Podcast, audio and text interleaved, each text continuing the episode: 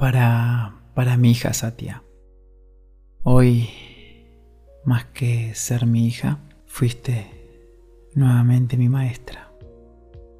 Hace unos días que, que mi ego se, se apoderó de mi mente desde que estoy de viaje y me cambiaron el vuelo y entonces el viaje se hizo más largo.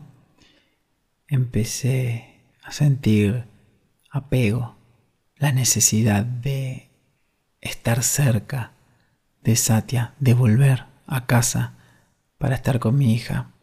Y le conté a Satya hace unos días en una carta que estaba triste y que tenía miedo, tenía miedo que, que ella me olvide. Y hoy Satya, mi amada Satya, me hizo recordar quién soy a través de una videollamada y liberó mi mente. Hoy Satya puso fin a este sufrimiento que, me estaba devorando desde hacía unos días. Hace unos días que, que le escribí.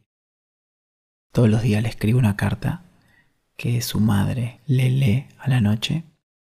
Le escribí que estaba triste, que estaba confundido, que tenía miedo. Y mi ego y mi deseo de ser especial para Satya se apoderaron de mí.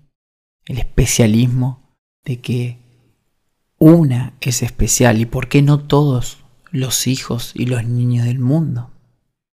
Ese sufrimiento que, que provoca la necesidad de que alguien sea especial con lo que lucho cada día desde hace años porque es ir en contra de lo convencional, es no ser un padre convencional, porque hace mucho tiempo decidí no ser convencional, decidí aventurarme al amor incondicional, pero claro, al no haber referencias, o al haber pocas referencias, la mente vuelve a lo conocido y el sufrimiento se presenta. Pero gracias a Satya, hoy con unas simples palabras, en la videollamada, terminó mi guerra interna y me devolvió al amor. Gracias, Satya. Gracias por aclarar mi mente con esa frase mágica en medio del torbellino que sos en el medio de tu chimpanseada habitual. Te frenaste, miraste a la cámara y me dijiste, papá, yo nunca me voy a olvidar de vos no me molesta que estés de viaje. A veces yo me voy de viaje, a veces te vas vos de viaje.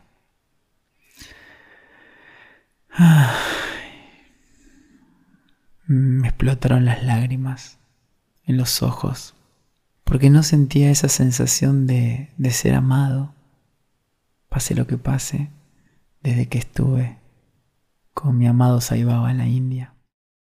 Justamente él también me miró a los ojos y me dijo, Hijo, hagas lo que hagas, yo siempre te voy a amar. Hoy lloré, no por amor, hoy lloré porque durante todo este tiempo me olvidé de amarme. No creo que, que lloremos por amor, sino que lloramos por nostalgia, lloramos por olvido.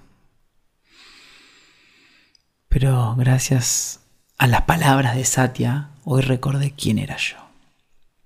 Quién era yo cuando estuve a los pies de mi gurú.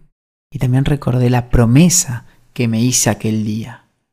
Aquel día prometí que pase lo que pase, siempre me iba a ocupar de disolver mi ego y de vivir en el amor.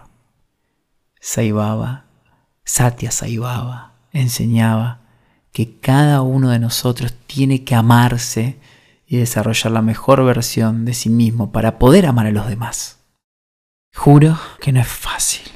No es fácil porque cuando estoy lejos de Satya estoy en conflicto, eh, aparecen los miedos, mi ego quiere poseerme y decirme, ¿por qué estás lejos de tu hija? ¿Qué es lo que estás haciendo en España? Y esa lucha de querer compartir mi mensaje, hacer lo que me hace feliz, desarrollarme, ir en contra de lo establecido. Implica ir en contra de las creencias que dicen de cómo debería ser un buen padre. Entonces por hacer lo que quiero, por ser libre, siento que no estoy ahí para ella. Pero ella mágicamente, como hacía Saibaba así, de un tirón, me, abrió las puertas nuevamente a, que sea libre, a que viva. Y algún día cuando seas grande, hija, vas a escuchar este audio y creo que sepas que te amo y, que me amo y sé que, que para que compartamos tiempo juntos de calidad, yo me tengo que convertir en la mejor versión de mí mismo. Tengo que amarme profundamente para poder compartir mi amor con vos. Amo lo que hago. Y si lo que hago además impacta positivamente en la vida de otros seres humanos, qué mejor. Así como hoy vos, Satya, me impactaste a mí, quizás este audio, que puede que alguno lo considere como un audio eh, narcisista, porque habla de su experiencia con su hija, porque habla de él, porque creo que todas las experiencias pueden sumar y quizás algún padre, alguna madre esté lejos de sus hijos, de sus hijas, porque quiere desarrollar su talento, su propósito, porque está obligado o obligada a tener que alejarse de sus hijos para ganar dinero para la supervivencia, quizás este audio puede llevarle calma a su alma.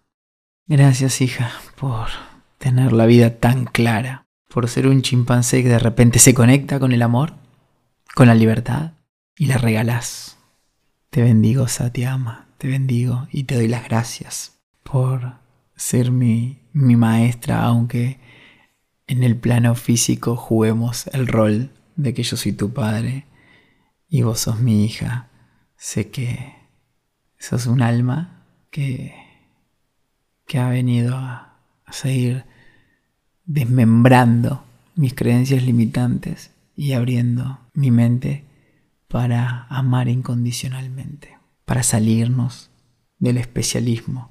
Y si nosotros dos juntos podemos salirnos del especialismo, igual creo que pedirte que lo hagamos juntos vuelve a ser soberbia de mi parte porque me parece que ya lo hiciste, que ya estás en el amor incondicional y es lo que más deseo para vos, hija, que aprendas de otros modelos masculinos, que aprendas de otros modelos femeninos además de tu madre, que aprendas de los seres humanos y compartas con los seres humanos y no caigas en esta trampa del especialismo de padre e. Y a todos los padres, desearles que, que puedan entrar en esa, en esa brecha de vida en donde podemos amar a nuestros hijos sin la necesidad, sin ese apego, sin esa dependencia emocional. Porque a la vez creo que cuanto más me alejo de la dependencia emocional, cuanto más me alejo del sufrimiento, más libre la hago a mi hija y más amor tengo para compartir con ella.